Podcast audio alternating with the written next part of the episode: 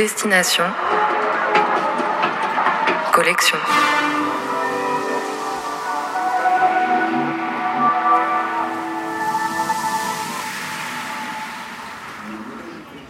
Chaque jour, au départ d'une gare parisienne, on prend le train pour visiter l'un des 23 fracs, les fonds régionaux d'art contemporain.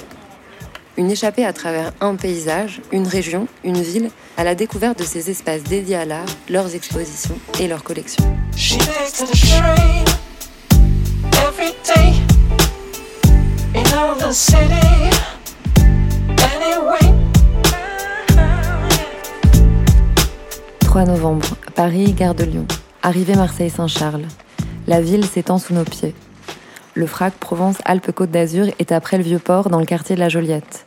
Son architecture en carreau semble s'imbriquer parfaitement dans le tissu urbain.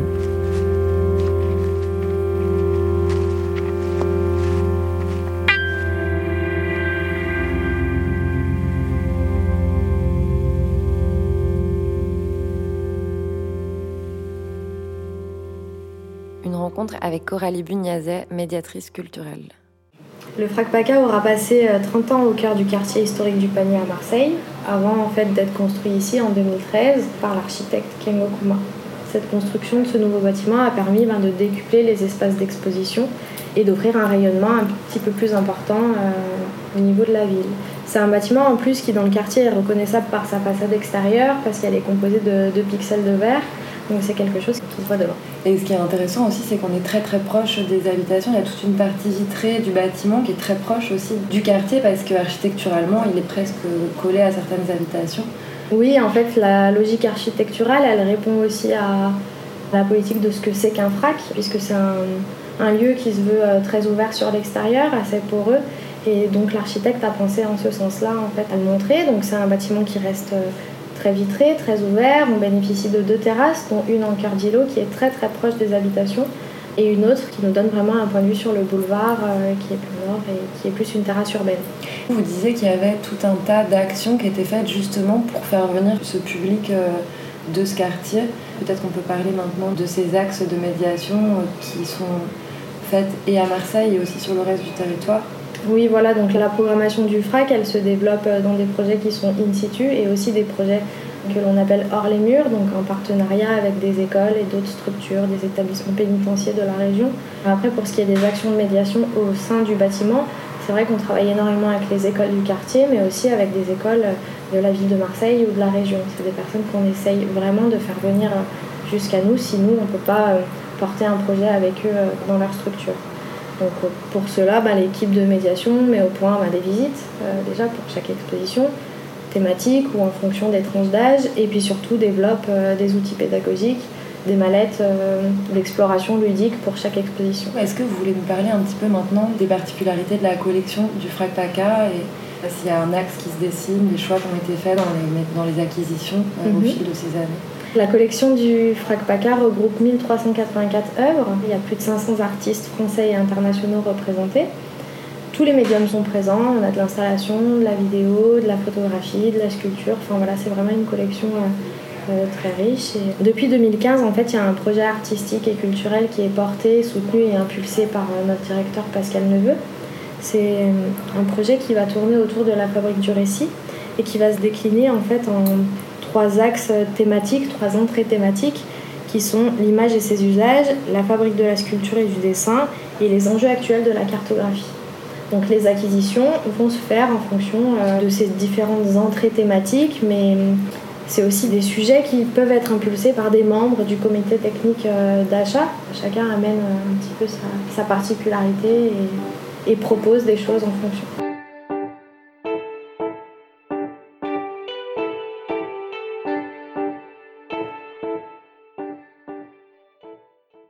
Maintenant, parlez-moi de l'exposition de Pascal Pinault euh, qui a lieu en ce moment. En ce moment, l'exposition de Pascal Pinault, Parasite Paradise. Pour parler de cette exposition dans sa globalité, c'est la quatrième exposition en fait que Pascal Pinault euh, propose avec euh, plus ou moins les mêmes pièces. Donc, c'est une, exposition qui fait partie d'un cycle. Il y en a eu une à l'Espace pour l'Art Concret, une à la Fondation MAG, une au FRAC Bretagne et donc la quatrième ici au FRAC PACA. À chaque fois, il va tenter de réinterroger le lieu et essayer de trouver un dialogue entre le lieu et ses œuvres. Donc il y a un dispositif de scénographie qui est pensé et très important pour lui. C'est pour ça que quand on arrive dans l'exposition, qui est sur deux plateaux, au plateau 1, on arrive et on a cette grande jetée qui nous permet d'avoir un regard d'ensemble sur l'exposition, mais qui fait partie intégrante de son propos. Et, voilà. Pascal Pinault, c'est un peintre euh, qui, euh, bah, depuis la fin des années 80, tente en fait de repousser au maximum les limites de production et de monstration de la peinture. Donc ça reste de la peinture, mais il se pose les questions de qu'est-ce qu'être peintre en 2017, qu'est-ce que la peinture en 2017 avec toute l'histoire de la peinture qu'il y a derrière? Il se positionne aussi sur la question du geste, question de la série, question des différents modes de production, de l'utilisation de différents savoir-faire, parce que Pascal Pinot travaille jamais seul. Et voilà ce qui constitue euh, globalement sa, démarche. Alors vous dites, euh, je reviens juste sur quelque chose que vous dites, vous dites même si ça reste de la peinture, peut-être pour préciser pour notre auditeur, en fait, euh, on est parfois face à des œuvres qui formellement ne sont pas de la peinture. Il y a des sculptures en néon, il y a aussi une sculpture faite avec des milliers, je pense, de, de fèves de, de l'épiphanie. Ça reprend certaines caractéristiques de la peinture, mais finalement, ce n'est pas le geste du peintre avec son pinceau qui euh, applique euh, de la couleur sur une surface. Et donc ça, par exemple, est-ce que c'est des choses dont vous parlez dans vos ateliers, quand vous faites euh, des, ateliers de médiation Comment, voilà, par exemple, un public est habitué à penser la peinture comme de la peinture, comment il réagit par rapport à ça? Oui, c'est très important en fait de le spécifier et d'en parler parce que très souvent, c'est difficile d'aborder ça frontalement et de dire ce que vous voyez, c'est de la peinture. nous, on n'est pas là pour dire ça, on est là dans un premier temps pour questionner euh, les personnes, leur demander ce qu'ils voient. Et petit à petit, on essaye de tisser un lien avec la peinture et de transmettre que l'artiste a voulu conceptualiser l'idée de la peinture. Et que pour lui, on ne peut plus être peintre en 2017 avec juste une toile, un pinceau euh, et ses pots de peinture. Pour lui, il faut aller au-delà. Et il faut aussi aller au-delà dans la manière de montrer la peinture. D'où euh, bah, une scénographie particulière, notamment en bas, avec, où on voit que les œuvres en fait, sont enfermées dans un silo très difficile de, percevoir les pièces. Voilà, il vous donne rien à voir facilement. Et au deuxième étage, toutes les peintures sont posées à plat sur un socle qui est recouvert lui-même de tapis.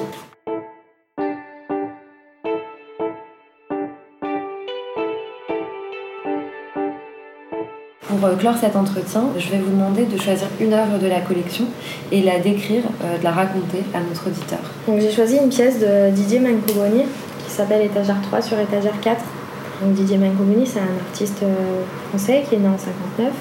Mais cette, euh, cette œuvre, elle est constituée de 21 tableaux de petit format disposés sur deux étagères en métal. En fait, cette œuvre, elle est importante pour moi parce que c'est la première œuvre du Paca que j'ai pu voir en vrai et qui m'a donné vraiment envie de m'intéresser à la collection. C'est une œuvre que j'ai découverte quand je travaillais à Saint-Étienne auparavant à la Cité du Design, qui faisait partie d'une exposition qui s'appelait Je ne sais pas ce que j'ai vu, qui était un projet avec euh, bah, des enjeux pédagogiques mais aussi artistiques, puisque c'est une expo qui était le fruit d'une collaboration entre l'École supérieure d'art et design de Saint-Etienne, la Cité du Design et le FRAC PACA, où les étudiants avaient euh, en fait été maîtres de cette exposition, du commissariat à la scénographie, à la médiation. Donc déjà le projet me plaisait et en fait quand j'ai vu cette pièce, j'ai vraiment eu envie de m'intéresser euh, à la collection et d'en découvrir un peu plus. C'est aussi une pièce, bah, d'un point de vue des thématiques qu'elle aborde, qui me plaît beaucoup. Peut-être parce que très récemment, on a eu l'exposition de Pascal Pinault et que c'est des références qui font écho, euh, que ce soit formellement ou sur le principe des modes de diversification de la peinture, sortir de la toile, font écho à ça, mais c'est quelque chose qui me plaît beaucoup. En fait, ce qu'on voit, c'est une succession de petits tableaux, de tableaux de différents formats, qui sont peints tous dans leur totalité, donc avec euh, très souvent des formes euh, plus ou moins abstraites des couleurs assez vives, mais euh, certaines parties de ces tableaux vont être cachées parce qu'un autre tableau vient par-dessus. Ce qui crée finalement une composition globale avec plusieurs tableaux. Après, ce que je trouve intéressant, c'est aussi le dispositif, la manière dont sont accrochées les toiles. Elles ne sont pas accrochées au mur, elles sont disposées sur des étagères comme on disposerait, je sais pas, des livres dans une bibliothèque, des bibelots. Et ce que je trouve aussi intéressant dans le travail de, de Didier Mangromoni, c'est la manière dont il va accrocher, montrer sa peinture. C'est toujours soit trop haut, soit, enfin, soit très haut, soit très bas, soit dans un angle, soit en, en pile. Enfin, il y a une vraie réflexion aussi sur comment la peinture habite l'espace, comment le dialogue avec l'espace. Voilà. Bah, merci beaucoup. C'était Destination Collection, un reportage de Mathilde Ayoub, création sonore de Paul Benham, montage de Benjamin Delille. Cet été, si vous passez par Marseille, vous pourrez découvrir l'exposition Back to Nature de Claude Lévesque. On se retrouve demain à 11h34 à l'Institut d'art contemporain de Villeurbanne, FRAC Rhône-Alpes, en compagnie de Katia Touzlian pour parler de l'exposition Rendez-vous et découvrir une œuvre de Lydia Pape.